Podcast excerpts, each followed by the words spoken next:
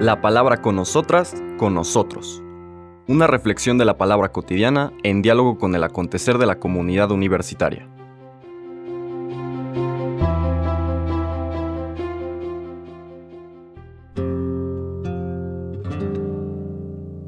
Hola, buenos días. Bienvenidas, bienvenidos a la palabra con nosotras, con nosotros. Hoy miércoles 12 de octubre, vigésima octava semana del tiempo ordinario, en el cual vamos a continuar nuestra lectura del Evangelio de Lucas. En esta escena o en esta enseñanza, este contenido catequético, mistagógico, didáctica del Espíritu, en la cual Lucas nos presenta la comparación de lo que está llamada a ser la religión centrada en Cristo y en la buena noticia, es decir, una religión abierta al Dios vivo que se ha manifestado en su comunicación encarnada, que es el Señor Jesús, y prácticas pseudo religiosas, que en el fondo son más ideológicas, son producto del ego y solo sirven para mantener al ego fuerte y disminuir la capacidad que tienen los seres humanos de ser compasivos, misericordiosos y por lo tanto capaces de construir la comunión, la familia humana en donde todas y todos nos encontramos desde una actitud de solidaridad y mutualidad. A lo largo de toda la semana vamos a ir escuchando esta llamada de atención del Señor Jesús a prácticas religiosas absurdas con las cuales la gente de aquel entonces pensaba que agradaba a Dios cuando en el fondo se estaban alejando del Dios vivo. Hoy vamos a leer los versículos 42 al 46 de ese capítulo 11 de Lucas. En aquel tiempo Jesús dijo, hay de ustedes, fariseos, porque pagan diezmos hasta de la hierbabuena, de la ruda y de todas las verduras, pero se olvidan de la justicia y del amor de Dios. Esto deberían practicar sin descuidar aquello. Hay de ustedes, fariseos, porque les gusta ocupar los lugares de honor en las sinagogas y que les hagan reverencias en las plazas. Hay de ustedes, porque son como esos sepulcros que no se ven, sobre los cuales pasa la gente sin darse cuenta.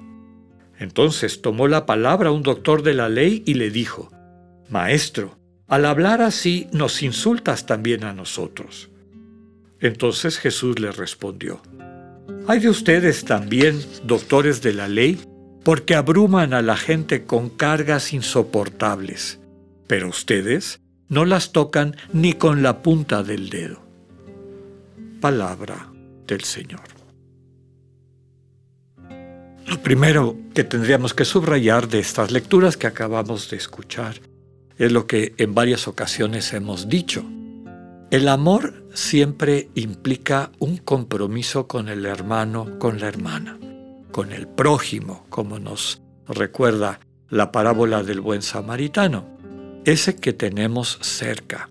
Siempre, siempre habrá alguna posibilidad que tengamos de ser bendición, es decir, de transmitirle la verdadera vida, esta Zoe, a diferencia del bios, esta vida superficial biológica, la vida que anhelamos los humanos. Encontrar esta vida, esta Zoe, que las Biblias normalmente traducen como vida plena o vida en plenitud, vida eterna, la podemos empezar a experimentar en este mundo, en esta vida, mientras dura nuestro bios, porque finalmente el bios, la vida biológica, es oportunidad para descubrir la Zoe, que es como nuestro vínculo a la vida eterna, a la vida en Dios. Entonces tenemos esta existencia para descubrir que hay una forma de ser, de existir, que tiene un plus. Y ese plus, que es lo que nos enseña el Señor Jesús, tiene que ver con el amor. El amor con mayúscula, el amor de agape, el amor divino. Descubrir ese amor divino que constantemente nos ofrece el Dios vivo es el camino para dejarle entrar a nuestra vida, transformarla y capacitarnos para ser ciudadanos, ciudadanas del reino, de este lugar donde la comunión plena que anhelamos con el Dios que nos ama se va a convertir en realidad. El que ama siempre trata de, percibe desde luego, la mejor manera de ayudar al hermano o a la hermana a encontrar esa vida plena. Normalmente para quien tiene su dignidad, su autoestima, su manera de entenderse destruida, fragmentada, herida por el desprecio de otros egos, pues el amor se manifiesta con una actitud comprensiva, con una actitud de tratar de cambiar esa visión que tienen de minusvalorarse, que a veces se traduce en una mediocridad ante la vida, hacerles captar que el Dios vivo los contempla con amor, con cariño, con compromiso por llevarles adelante. Son sus hijos, son sus hijas. Entonces, como solemos decir, en esos casos el amor toma esa forma suave, cercana, cariñosa, que levanta al caído, que cura heridas, etc. Lo que estamos viendo ahorita es un acto de amor, también del Señor Jesús, hacia estas personas que impiden que los demás se acerquen al proyecto de Dios. Y en estos casos el amor toma esta forma fuerte, podríamos decir, dura, de corrección, de llamada de atención. Y por eso todas estas advertencias, hay de ustedes. El hay no solamente es amenaza, es tristeza.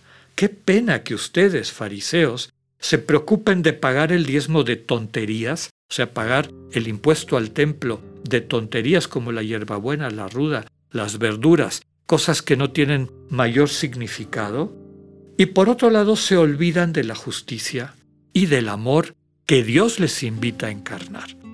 Se distraen, adormecen sus conciencias con estas prácticas religiosas superficiales, con las cuales su ego les engaña haciendo creer que están bien, que están cumpliendo con Dios, que están en el camino de la salvación, el camino de la perfección.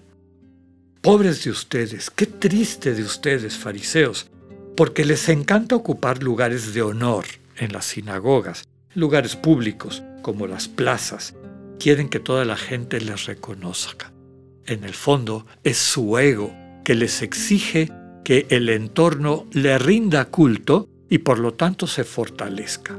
Recordemos que desde la antropología teológica cristiana, el ego es un parásito que vive en nuestra conciencia y que nos está comiendo la vida, desperdiciando la vida, pervirtiendo la vida, como decíamos el lunes, el sentido de perversión, desperdiciar. Cuando el ego se fortalece, disminuye la persona. Y nuestra vocación, la imagen divina, es ser persona como nos enseñan las personas de la Trinidad, como personas construir comunión. Los egos no saben construir comunión. Viven en un conflicto permanente, peleándose, tratando de ver quién toma la mayor o la mejor parte. Son depredadores por naturaleza. El Señor Jesús viene a liberarnos de esos parásitos para que crezca nuestra verdadera imagen divina, nuestra condición de ser persona en comunión desde el amor.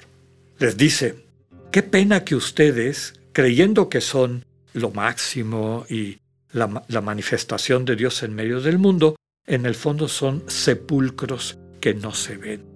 Es decir, en el, lo más profundo de su ser, aunque por fuera están con toda esta, esta parafernalia de la ropa que usaban que los distinguía y a la cual ustedes creen que les permite manifestarse ante los demás como seguidores de Dios, en el fondo son como los sepulcros, que en lo más íntimo de su ser lo único que arropan es corrupción y sin sentido. Claro que los doctores de la ley, los intérpretes de la ley, se sienten aludidos y se quejan. Oye, con esto que dices, nos sentimos insultados. Y el Señor les dice, pues aplíquenselo, porque ustedes se dedican a abrumar a la gente con cargas insoportables, pero eso sí, ustedes no las quieren tocar ni con la punta del dedo. Ya iremos viendo en los próximos días cómo el Señor critica esta actitud presente, tanto en algunos fariseos como en algunos doctores de la ley. Que no nos dejemos engañar por este parásito, robar el sentido de nuestra vida, sino que abriendo el corazón al misterio del Dios misericordioso, recuperemos nuestra identidad de ser personas y podamos amar así a nuestros semejantes. Que tengan un buen día, Dios con ustedes.